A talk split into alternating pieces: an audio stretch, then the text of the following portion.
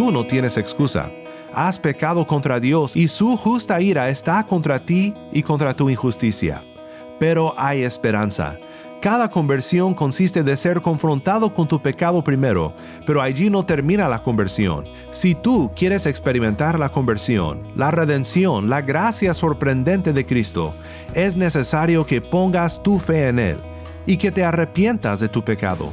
Si haces esto, las escamas espirituales caerán de tus ojos, y tal como Pablo dice en 2 Corintios capítulo 4, te será dada a conocer el conocimiento de la gloria de Dios en el rostro de Cristo.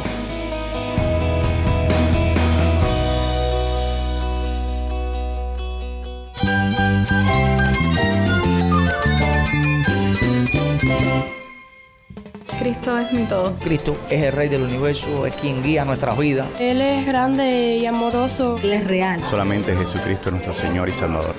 Es mía quien me fortalece. En Cristo Jesús hay esperanza, hay paz. Y nuestro Dios es un Dios de rescate. Estás escuchando a El Faro de Redención, Cristo desde toda la Biblia para toda Cuba y para todo el mundo. Mi nombre es Daniel Warren, gracias por acompañarme aquí en El Faro. Hoy continuamos nuestra serie titulada La Gracia Sorprendente. Por dos semanas hemos explorado grandes conversiones de hombres y mujeres en toda la Biblia.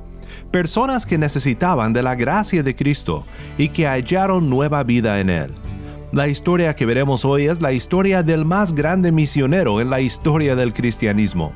Claro que hablo del apóstol Pablo, también llamado anteriormente Saulo. Aunque Dios usó a Pablo en gran manera para alcanzar a los gentiles, los que no eran parte de Israel por nacimiento, Pablo no se consideraba un gran misionero, más bien se consideraba como el primero entre los pecadores. Quédate conmigo para escuchar sobre el gran cambio que sucedió en Pablo, un hombre que perseguía a la iglesia, pero que finalmente fue perseguido y alcanzado por la gracia de Cristo. El faro de redención comienza con el cantante cubano Rosendo Díaz. Esto es un hombre diferente.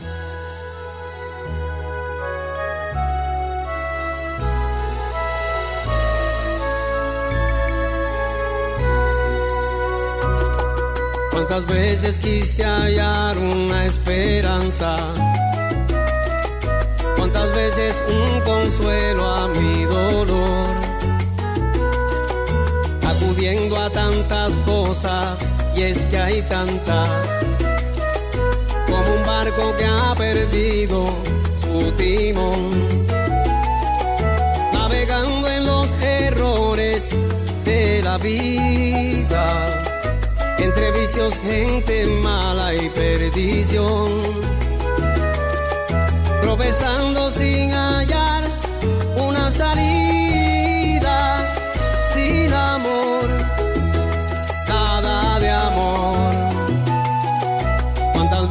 me faltó una mano amiga que me diera comprensión sin interés. Yo pensaba que todo lo merecía. Y ahora veo que también me equivoqué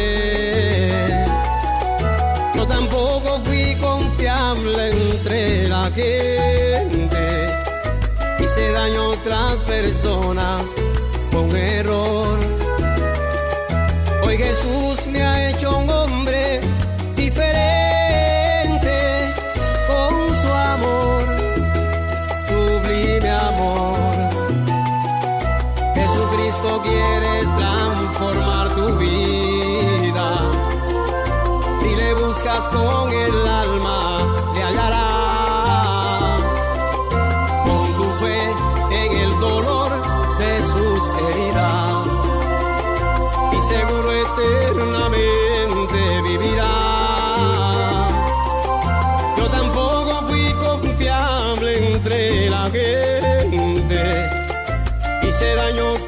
Otras personas, fue un error.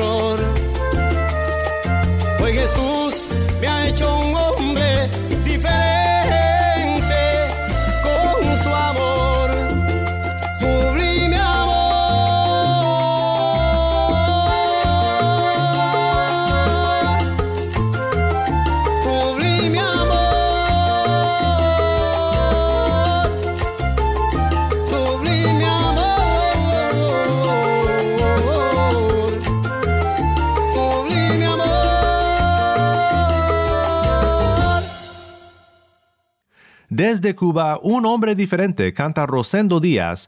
Mi nombre es Daniel Warren y esto es El Faro de Redención.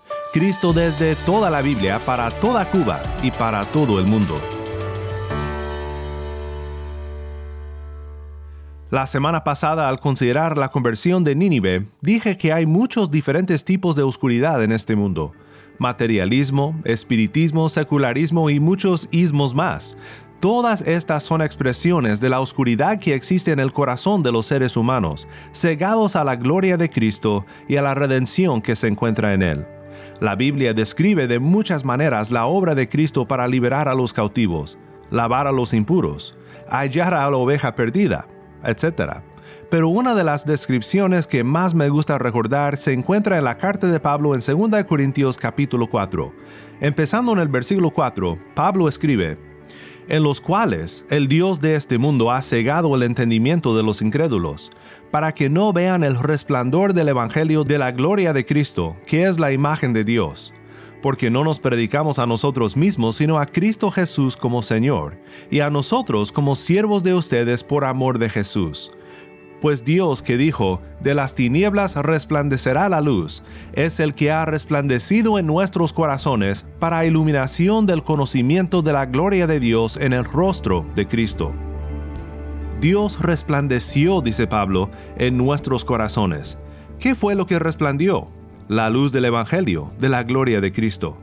Es apto que Pablo haya descrito al Evangelio de esta manera, porque así fue como la gracia de Cristo sorprendió a Pablo. Para entender bien cómo es que la conversión de Pablo da testimonio a lo sorprendente que es la gracia de Dios, debemos entender que Pablo era una persona muy diferente antes de su conversión. ¿Quién era este Pablo, también llamado Saulo de Tarso? En su carta a los filipenses, Pablo nos habla sobre qué tipo de persona fue antes de conocer a Cristo. Saulo tenía un currículum impresionante. Dice que fue circuncidado a los ocho días de nacer, del linaje de Israel, de la tribu de Benjamín, hebreo de hebreos, en cuanto a la ley, fariseo, en cuanto al celo, perseguidor de la iglesia, en cuanto a la justicia de la ley, hallado irreprensible pero mira lo que Pablo dice en Filipenses 3:7.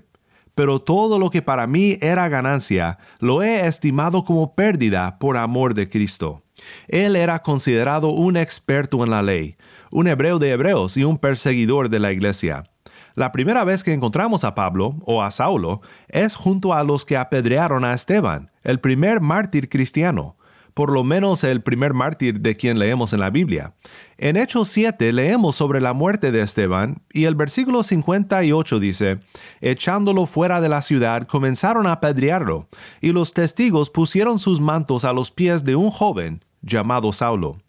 Luego en Hechos 8 se nos dice que Saulo estaba de completo acuerdo con ellos en su muerte. En aquel día se desató una gran persecución en contra de la iglesia en Jerusalén, y todos fueron esparcidos por las regiones de Judea y Samaria, excepto los apóstoles. Algunos hombres piadosos sepultaron a Esteban y lloraron a gran voz por él. Pero Saulo hacía estragos en la iglesia, entrando de casa en casa, y arrastrando a hombres y mujeres, los echaba en la cárcel. Saulo asolaba a la iglesia, la perseguía, deseaba su muerte. Pero por más que él intentaba borrar la iglesia de Cristo de las páginas de la historia, más crecía la iglesia. Bien se ha dicho que la sangre de los mártires es la semilla de la iglesia. Dice Hechos 8:4 que así que los que habían sido esparcidos iban predicando la palabra. Saulo no podía erradicar a la iglesia y tampoco podía evadir el plan de Dios para rescatarlo de su rebelión y convertirlo en un gran siervo de Dios.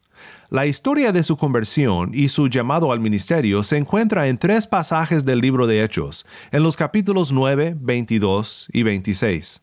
Quiero que escuches la historia de su conversión según Hechos capítulo 9. Esto es lo que la palabra de Dios dice. Saulo, respirando todavía amenazas y muerte contra los discípulos del Señor, fue al sumo sacerdote y le pidió cartas para las sinagogas de Damasco para que si encontraba algunos que pertenecieran al camino, tanto hombres como mujeres, los pudiera llevar atados a Jerusalén. Y mientras viajaba, al acercarse a Damasco, de repente resplandeció a su alrededor una luz del cielo. Al caer a tierra, oyó una voz que le decía, Saulo, Saulo, ¿por qué me persigues? ¿Quién eres, Señor? preguntó Saulo. El Señor respondió, Yo soy Jesús, a quien tú persigues. Levántate, entra en la ciudad, y se te dirá lo que debes hacer. Los hombres que iban con él se detuvieron atónitos. Oyeron la voz, pero sin ver a nadie. Saulo se levantó del suelo, y aunque sus ojos estaban abiertos, no veía nada, y llevándolo por la mano, lo trajeron a Damasco. Estuvo tres días sin ver, y no comió ni bebió. Había en Damasco cierto discípulo llamado Ananías, y el Señor le dijo en una visión, Ananías, aquí estoy, Señor. Contestó él. El Señor le dijo, levántate y ve a la calle que se llama derecha, y pregunta en la casa de Judas por un hombre de Tarso llamado Saulo, porque él está orando, y ha visto en una visión a un hombre llamado Ananías, que entra y pone las manos sobre él para que recobre la vista.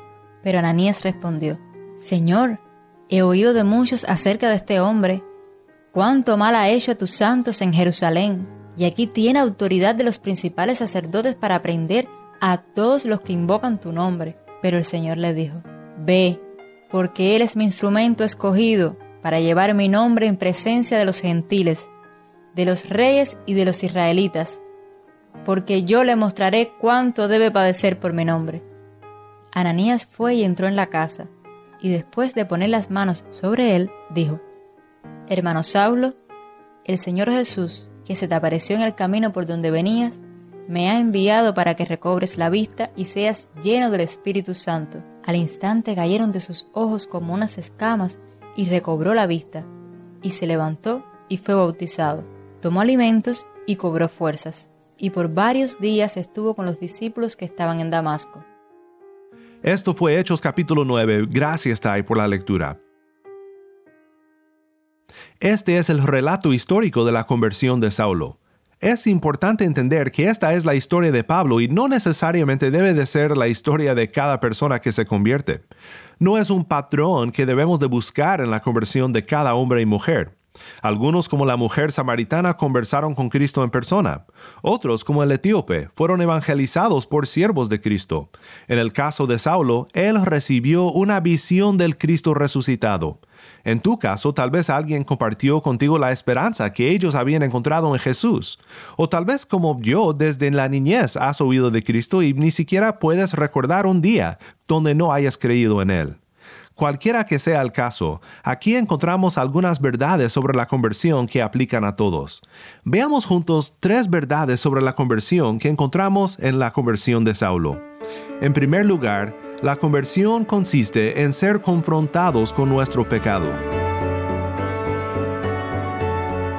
No puedo imaginar el terror que ha de haber sentido Saulo al oír a Jesús preguntarle, ¿por qué me persigues? Como veremos en un momento, al ver a Jesús en esta visión, Saulo entendió en un instante que Cristo era el Hijo de Dios. Todo su celo por defender al Dios de Israel por la supuesta blasfemia de los cristianos era un error y ahora Saulo lo sabía. Al perseguir a la iglesia, él era un enemigo de Dios. Cuando nosotros somos confrontados con nuestro pecado, la experiencia va a ser muy diferente a la de Pablo. Pero para recibir el perdón es necesario primero saber que necesitamos ser salvos. Y la Biblia dice que en lo más profundo de nuestro corazón sabemos que hemos pecado contra Dios. Pablo declara en Romanos 1, porque la ira de Dios se revela desde el cielo contra toda impiedad e injusticia de los hombres, que con injusticia restringen la verdad pero lo que se conoce acerca de Dios es evidente dentro de ellos, pues Dios se lo hizo evidente.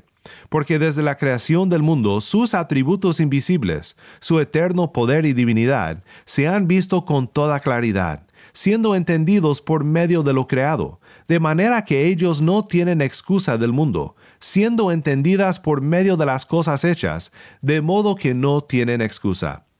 En pocas palabras te tengo que decir, tú no tienes excusa has pecado contra Dios y su justa ira está contra ti y contra tu injusticia. Pero hay esperanza. Cada conversión consiste de ser confrontado con tu pecado primero, pero allí no termina la conversión. Hay esperanza para pecadores y es la segunda verdad que vemos aquí acerca de la conversión. La conversión consiste de ser confrontados con nuestro pecado y también la conversión consiste en conocer la verdad del Evangelio. En la visión de Cristo que Saulo vio camino a Damasco y también en la conversación que Ananías tuvo con Saulo en la casa en Damasco, es muy breve el diálogo. Pero me encanta la observación del pastor y teólogo escocés James Buchanan sobre cómo Pablo miró al Evangelio al contemplar a Cristo en su visión. Dice Buchanan, la apariencia del Señor en esta forma contenía todo el Evangelio. Mostró y comprobó la verdad, que Cristo había resucitado de la muerte, que había ascendido al cielo, que había sido exaltado a la diestra de Dios, y si fue exaltado, entonces Él era quien se decía ser, el Hijo de Dios, el Cristo, el Mesías que había sido prometido a los patriarcas. Es más, Él había cumplido la obra que le fue dada por el Padre, su obra había sido aceptada y había recibido su recompensa, por cuanto que ahora toda potestad le fue dada en el cielo y en la tierra, y de la cruz había pasado al trono. Todo esto ha de haber destellado en un instante sobre la mente de Saulo, en cuanto conoció a la persona que le hablaba desde aquella luz brillante. Pues todo lo que Saulo negaba se le fue revelado en un instante. Saulo perseguía a la iglesia porque como un judío devoto, Pablo era celoso de las cosas de Dios, pero ahora entiende que él estaba equivocado, y los cristianos estaban en lo cierto, en adorar al Señor Jesús como Hijo de Dios. Pablo después comprueba lo que entendió cuando siendo Saulo miró al Salvador resucitado, cuando él dice en 1 Corintios 15, porque yo les entregué en primer lugar lo mismo que recibí, que Cristo murió por nuestros pecados, conforme a las Escrituras, que fue sepultado y que resucitó al tercer día, conforme a las Escrituras, que se apareció a Cefas y después a los doce. Luego se apareció a más de quinientos hermanos a la vez, la mayoría de los cuales viven aún, pero algunos ya duermen. Después se apareció a Jacobo, y al último de todos, como a uno nacido fuera de tiempo, se me apareció también a mí. Porque yo soy el más insignificante de los apóstoles, que no soy digno de ser llamado apóstol, pues perseguí a la iglesia de Dios. Pablo dice en el versículo 3, porque yo les entregué en primer lugar lo mismo que recibí. En otras palabras, esto es de suma importancia. El Evangelio es lo que más importa. No hay mensaje mayor que este. Cada conversión consiste de entender la verdad sobre Jesús, su muerte por pecadores y su resurrección para dar vida a todos los que en Él creen, para dar vida aún al más grande pecador. Te ruego hoy, si no has creído aún en el mensaje del Evangelio, que lo hagas ahora mismo. No necesitas una revelación del cielo para creer en Cristo y su obra de redención. Pablo miró una visión, pero 512 testigos presenciales son más que suficientes para comprobar la verdad de que Cristo resucitó de entre los muertos, y su resurrección comprueba todo lo que Él dice sobre quién es y sobre lo que Él ha hecho para que recibas el perdón y para que tengas paz con Dios. Solo tienes que creer en Él. Si has sido confrontado por tu pecado y si has conocido la verdad del Evangelio, pues ¿qué sigue ahora? Es la tercera verdad sobre la conversión que vemos en esta historia, y esta es, la conversión consiste en arrepentirnos del pecado y seguir a Cristo.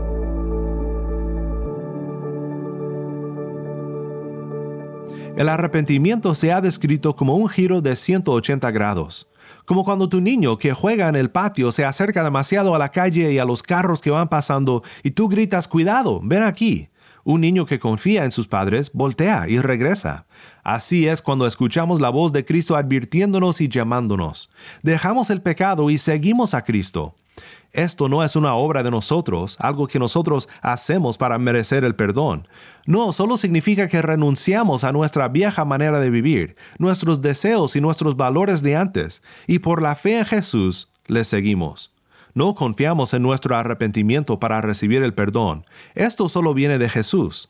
El arrepentimiento nos es dado por la gracia de Dios al depositar nuestra fe solamente en Cristo, nuestro Redentor. ¿Dónde miramos en esta historia que Saulo se arrepintió de sus pecados y depositó su fe en Cristo? En primer lugar, vemos que obedeció a la voz de Jesús. Jesús le dice que vaya a una casa en Damasco y allí se presenta. Pero hay algo más, algo aún más sorprendente. Dice Hechos 9:19, y por varios días estuvo con los discípulos que estaban en Damasco. ¿Te lo puedes imaginar? El gran perseguidor de la iglesia. Él estuvo con los discípulos en Damasco, conviviendo ahora como hermano en Cristo. Se conducía a Damasco para derrotar a la iglesia, pero la gracia sorprendente de Dios lo derrotó y lo convirtió en un discípulo. Saulo antes perseguía a la iglesia de Cristo, pero aquí Pablo se une a la iglesia de Cristo. Solo Dios puede hacer tal cambio en la vida de un pecador. Si tú quieres experimentar la conversión, la redención, la gracia sorprendente de Cristo, es necesario que pongas tu fe en Él y que te arrepientas de tu pecado. Si haces esto, las escamas espirituales caerán de tus ojos, y tal como Pablo dice en 2 Corintios capítulo 4, te será dada a conocer el conocimiento de la gloria de Dios en el rostro de Cristo.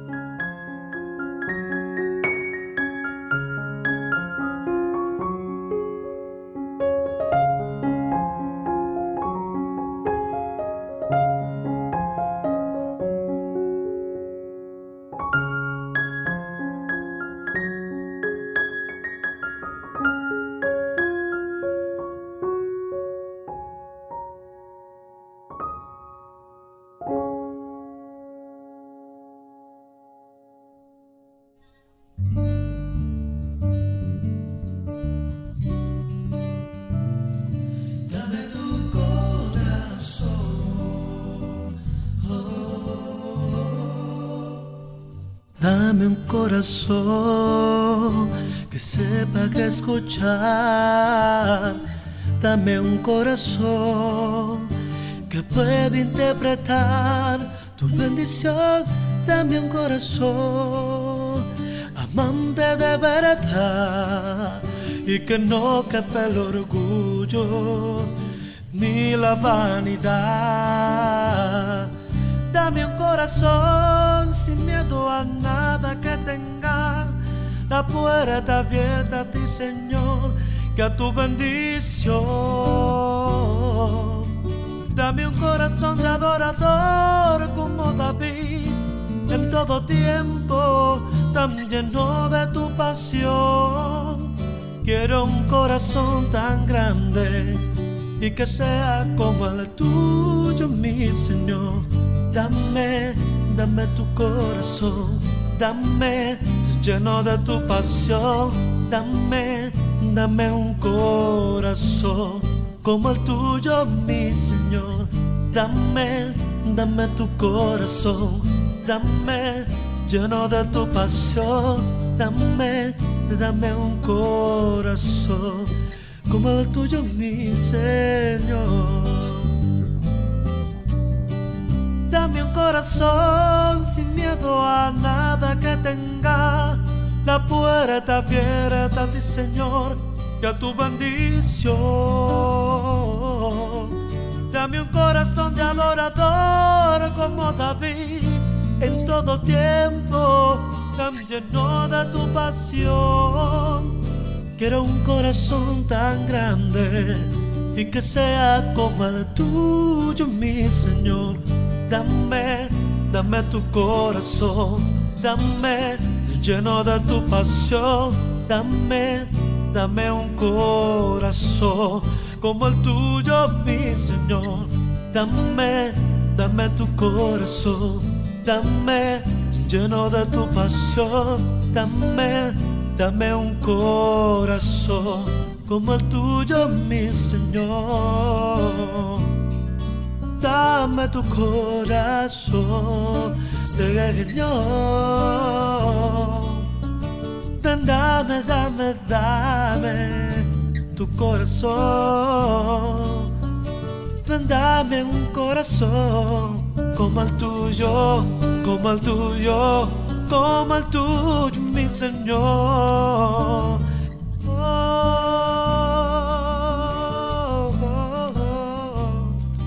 Dame tu corazón, Dame tu corazón, dame tu corazón.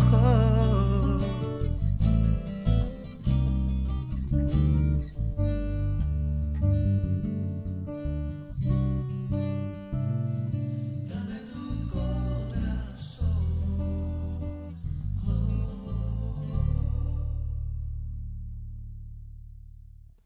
Johnny y Nelson, dame tu corazón. Mi nombre es Daniel Warren y esto es El Faro de Redención.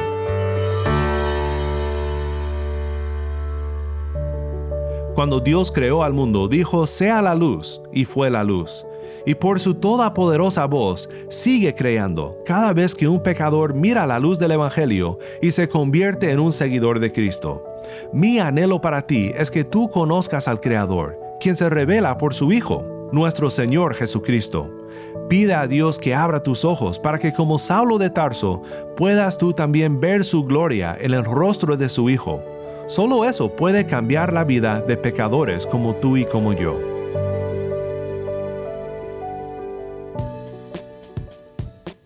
Si estás en sintonía desde fuera de Cuba, te animo a que ores para unirte con nosotros en nuestra misión de hacer resplandecer la luz de Cristo en Cuba y de compartir la voz del pueblo de Dios en esta hermosa isla con oyentes en todo el mundo. Para hacer tu donativo a este ministerio apoyado por personas como tú que aman a Cuba y que aman a Cristo, visita nuestra página web elfaroderedención.org diagonal donar. Nuevamente nuestra página web elfaroderedención.org diagonal donar. Gracias por tu sintonía y que Dios te bendiga con su gracia. El Faro de Redención como programa radial fue ideado para Cuba, pero ha crecido a un nivel global. Y si estás en sintonía fuera de Cuba, te agradezco por pasar estos tiempos con nosotros estudiando temas que nos fortalecen en nuestro caminar cristiano. ¿Tienes una historia que contarnos sobre cómo el faro de redención está impactando tu vida? Mándanos un correo electrónico a ministerio también nos ha encantado oír de oyentes por medio de WhatsApp y los mensajes de voz. Cuéntanos tu historia de conversión o de tu experiencia con el faro. Nuestro número de WhatsApp es 1-786-373-4880. Una vez más, nuestro número de WhatsApp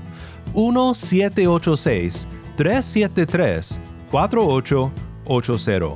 Y no olvides que también nos puedes seguir en las redes sociales en Facebook, Instagram y Twitter. Solo busca el faro de redención. Allí encontrarás más contenido durante la semana para animarte en tu fe y para mantenerte informado sobre el ministerio de El Faro. Para más información sobre este ministerio y sobre cómo tú puedes formar parte de nuestra misión, visita nuestra página web elfaroderedención.org.